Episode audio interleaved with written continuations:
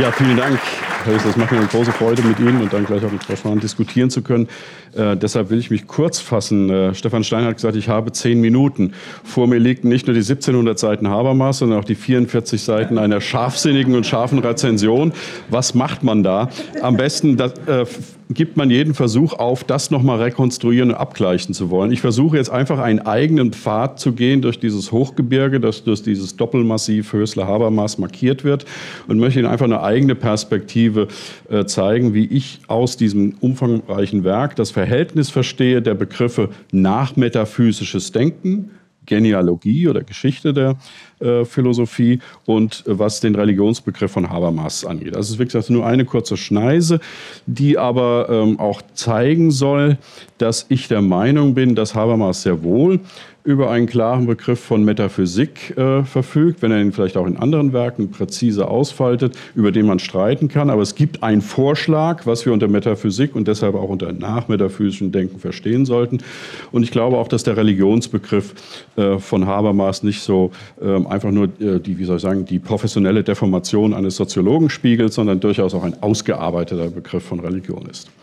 Nun, in diesem monumentalen Alterswerk, wie es in der Ankündigung der Akademie heißt, auch eine Geschichte der Philosophie, artikuliert sich eine vertraute Sorge von Habermas, nämlich dass Philosophie in unserer Gegenwart zerrieben zu werden droht zwischen den Extremen der Verwissenschaftlichung und der Verweltanschaulichung. Als eine hochspezialisierte wissenschaftliche Einzeldisziplin neben anderen würde Philosophie aber genauso belanglos werden wie als Ratgeberliteratur für Bahnhofsbuchhandlungen. Die Frage nach dem Wesen von Philosophie zu stellen, die Mitte zwischen Verwissenschaftlichung und Verweltanschaulichung zu finden, ist für Habermas kein akademischer Selbstzweck. Das kann man sich klar machen, wie wichtig für uns zum Beispiel die Frage ist, wie wir wissenschaftliches Expertenwissen sinnvoll mit individueller Freiheit und der Willensbildung einer öffentlichen äh, demokratischen Gesellschaft verbinden wollen. Ich gucke gerade nach meiner äh, Corona-Maske, denn das genau ist die, die, Diskussion. Wie verbinden wir Freiheit, demokratische Willensbildung mit Expertenwissen?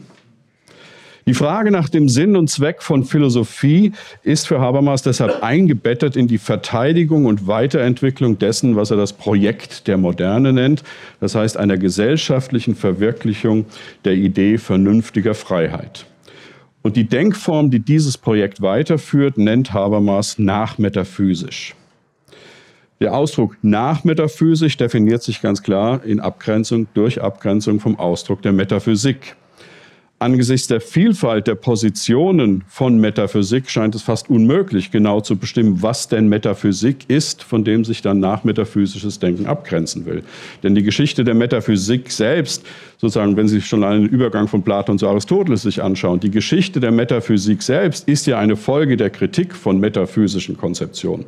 Und diese Geschichte, Herr Hüssler hat darauf hingewiesen, diese Geschichte der Metaphysik ist keineswegs zu Ende, wie etwa die Wiederkehr ontologischer Fragestellungen in der analytischen Philosophie der Gegenwart zeigt.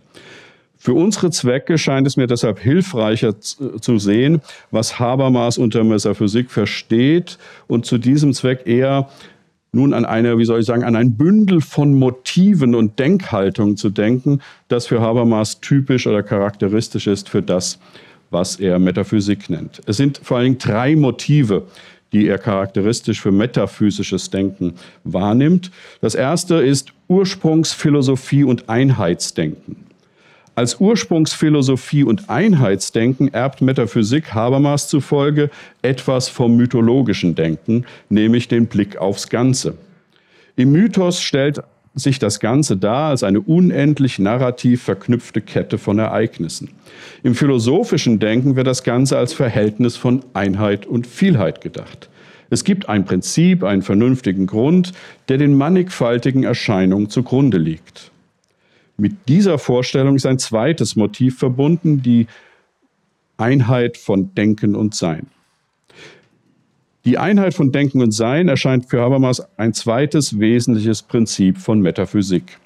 Der logische Grund, das vernünftige Prinzip, mit dem die Einheit der Welt gedacht werden soll, hinter der Vielheit ihrer Erscheinung, dieser logische Grund ist zugleich der ontologische Grund der Erscheinung, der Ursprung alles Seienden. Die Ordnung, die der Mannigfaltigkeit der Phänomene zugrunde liegt und ihre Einheit stiftet, ist begrifflicher Natur.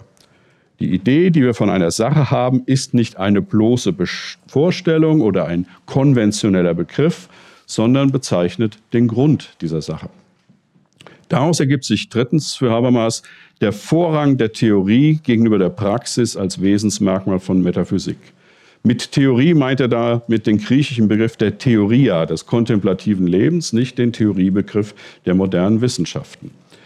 Denn im Unterschied zur Vita activa, die die vergänglichen Dinge auf eine vorläufige Weise regelt, widmet sich die Vita contemplativa der Schau des Ewigen und Wahren.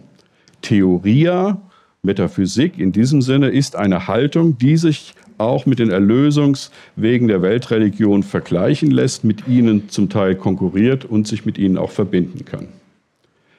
Das ist also für Habermas Metaphysik. Ursprungsphilosophie in Einheitsdenken, Gleichsetzung von Denken und Sein, Vorrang der Kontemplation vor der Praxis.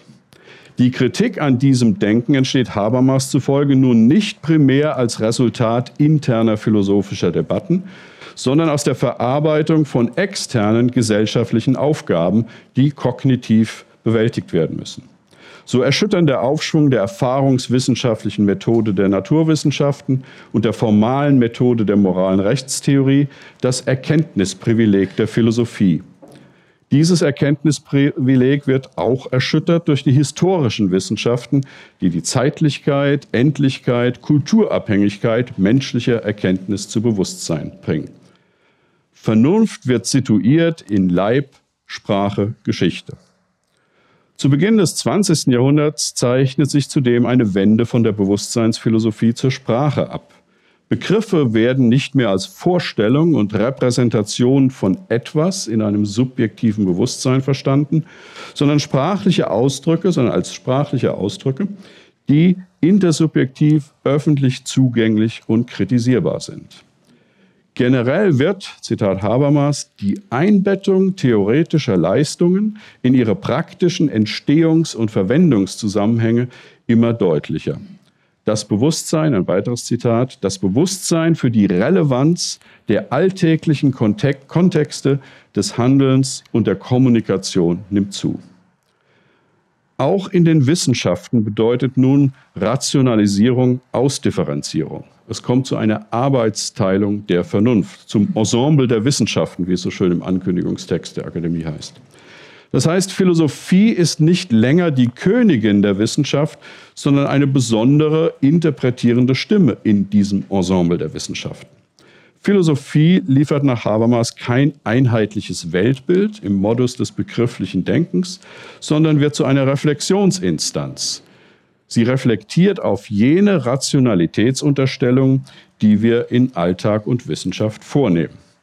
Rational bezeichnet im Unterschied zu Vernunft weder eine Substanz, also kein in der Natur verkörperten Logos, noch ein transzendentales Subjekt, nicht erfahrungsunabhängige notwendige Strukturen der Erkenntnis.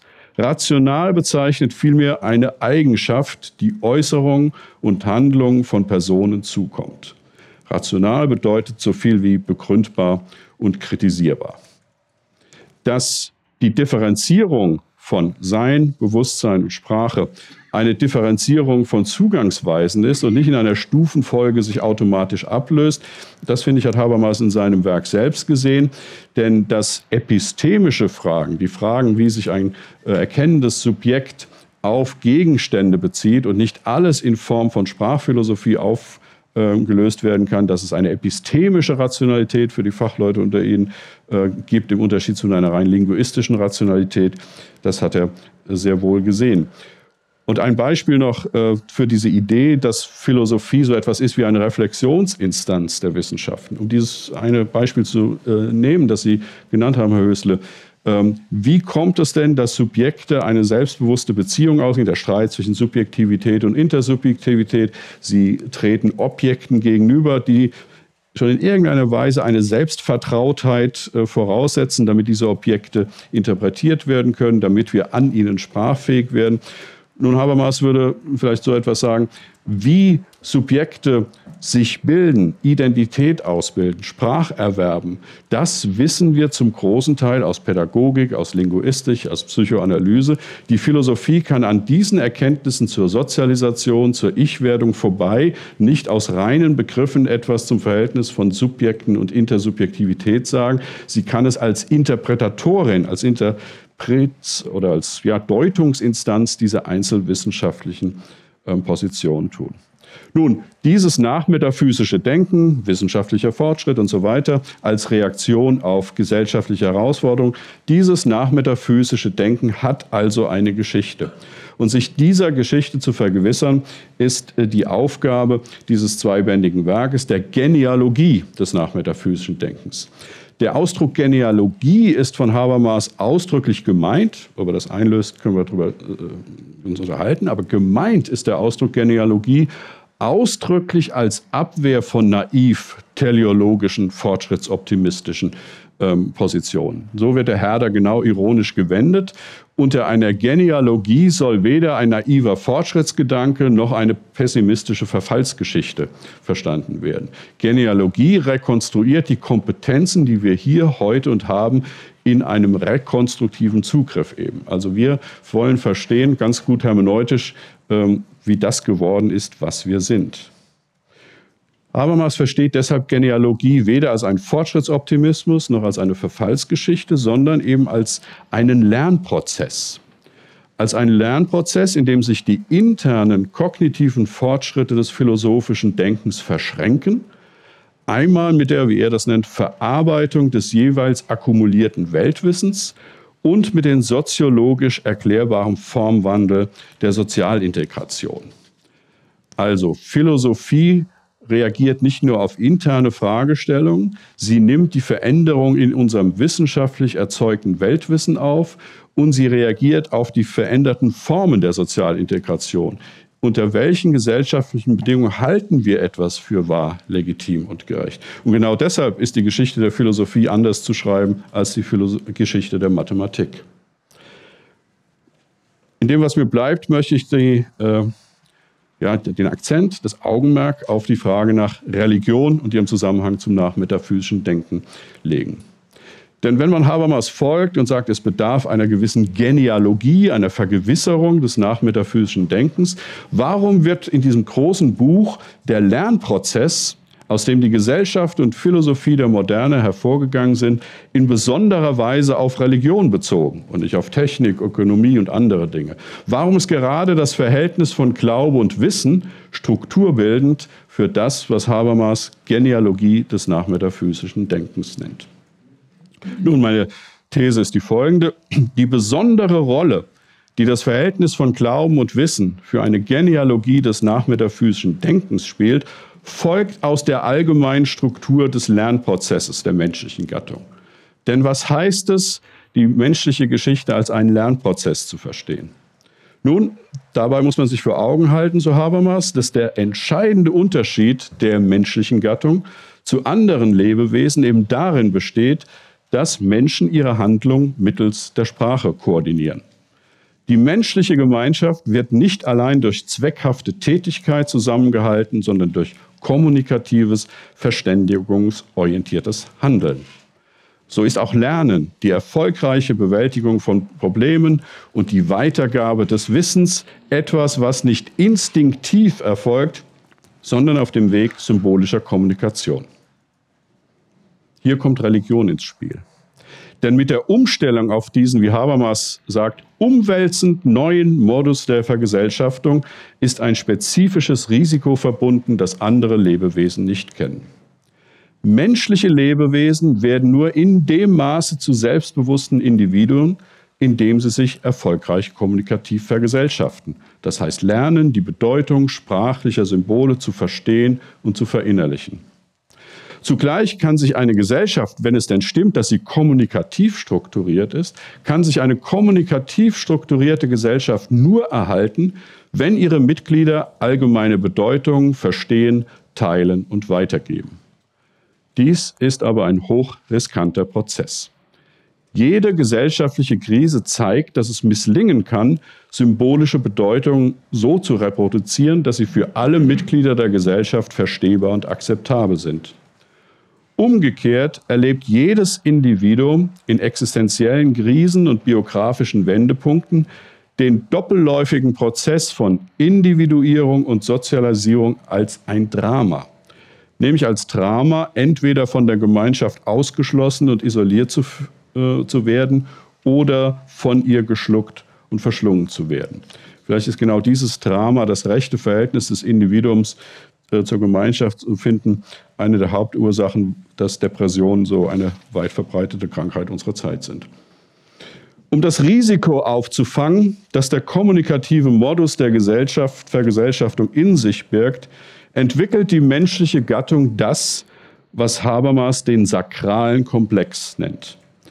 Der sakrale Komplex, also Religion, bildet einen anthropologisch tiefsitzenden Mechanismus, der im Fall von Krisen der kommunikativen Vergesellschaftung eine Art, wie Habermas sagt, Ausfallbürgschaft übernehmen kann. Mythen deuten die Welt, Rituale bewältigen diese Krisen. Das sind die beiden Seiten des sakralen Komplexes. Mythen verkörpern den semantischen Aspekt des sakralen Komplexes, Rituale repräsentieren den performativen Aspekt. Während der mythologische Anteil des sakralen Komplexes, also die Deutung der Welt mit Hilfe religiöser Bilder, zunehmend rationalisiert wird im Menschheitsprozess, zunehmend versprachlicht wird, behält die rituelle Seite, die rituelle Praxis, die Fähigkeit, sich zu erhalten und zu reproduzieren. Daher stellt nur eine Form von Religion, die sich noch nicht restlos in Weltanschauung aufgelöst hat, sondern die den Bezug wahrt zur rituellen Praxis einer Gemeinde, eine ernstzunehmende Herausforderung für das nachmetaphysische Denken dar. Nur eine Religion, die sich noch nicht vollständig transformiert hat zu einer innerweltlichen Projektidee, bleibt nach Habermas ein Pfahl im Fleisch der Moderne. Nun kann aber, letzter Gedankengang, nachmetaphysisches Denken, laut Habermas, sich genau diese rituelle Binnenerfahrung nicht selbst zu eigen machen. Religiöse Erfahrung behält für die nachmetaphysische Vernunft einen undurchsichtigen Kern. Dieser Kern, der opake Kern, kann vom philosophischen Denken nach Habermas nur umkreist, nicht aber durchdrungen werden. Nachmetaphysische Philosophie ist gegenüber den Geltungsansprüchen der Religion zurückhaltend. Je nach Beschreibung fehlt es ihr an Zutrauen oder an Anmaßung, Zitat Habermas, selber zu entscheiden, was wahr oder unwahr ist an der Religion. Wenn aber das nachmetaphysische Denken, das wäre nun mein Akzent, wenn aber das nachmetaphysische Denken auf einen philosophischen Begriff von Religion verzichtet, dann wird in der Konsequenz Religion zu einem rein deskriptiven Gegenstand von Religionswissenschaften oder zu einem normativen Thema der Theologie. Also was Religion ist, beschreiben dann Religionswissenschaften von außen. Was Religion sein soll, überlässt man der Theologie und ihrer Binnenreflexion, wenn es keine Philosophie der Religion gibt. Und ein solcher Verzicht auf einen eigenständigen philosophischen Religionsbegriff erscheint mir gerade mit Blick auf Habermas eigenes Projekt problematisch. Denn Habermas weist ja darauf hin, dass die zentralen Vernunftbegriffe sich einer religiösen Herkunft verdanken.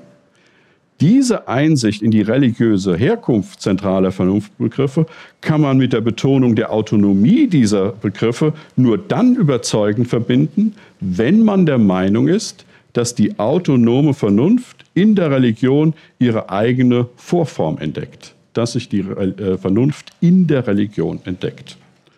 Nun, aber genau das tun zu wollen, die Vernunft in der Religion erkennen zu wollen, birgt für Habermas offenbar eine Gefahr, nämlich die Gefahr, den Eigensinn von Religion aufzuheben. Habermas schreckt davor zurück, die sogenannte Übersetzung religiöser Gehalte ins profane Denken als eine vollständige Interpretation dieser Gehalte durch die Philosophie zu verstehen. Noch Kants Versuch, den vernünftigen Gehalt der Religion aus der Perspektive der autonomen Moral zu rekonstruieren, oder Hegels Programm einer Aufhebung der religiösen Vorstellung in den philosophischen Begriff, sind für Habermas prominente Beispiele für philosophische Ansätze, die eben den Eigensinn von Religion leugnen und ihn kolonialistisch aneignen. In diesen Ansätzen zeige sich noch ein metaphysisches Verständnis von Philosophie, das am diskursiven Streit der Meinungen vorbei die letztverbindliche Wahrheit aller Phänomene festlegen wolle und aus, dem, aus der Perspektive des reinen Begriffs bestimmen möchte. Unter nachmetaphysischen Bedingungen kann sich der Anspruch unterschiedlicher Weltanschauungen aber nur im wissenschaftlichen und öffentlichen Diskurs performativ zur Geltung bringen. Er kann nicht durch metaphysische Begriffssysteme abgesichert werden. Nicht die Kohärenz metaphysischer Systeme, sondern die argumentative Behauptung im diskursiven Streit der öffentlichen Meinung und im Ensemble der Wissenschaften entscheidet über die intellektuelle Reputation von Religion in der Öffentlichkeit einer modernen Gesellschaft. Danke für die Aufmerksamkeit.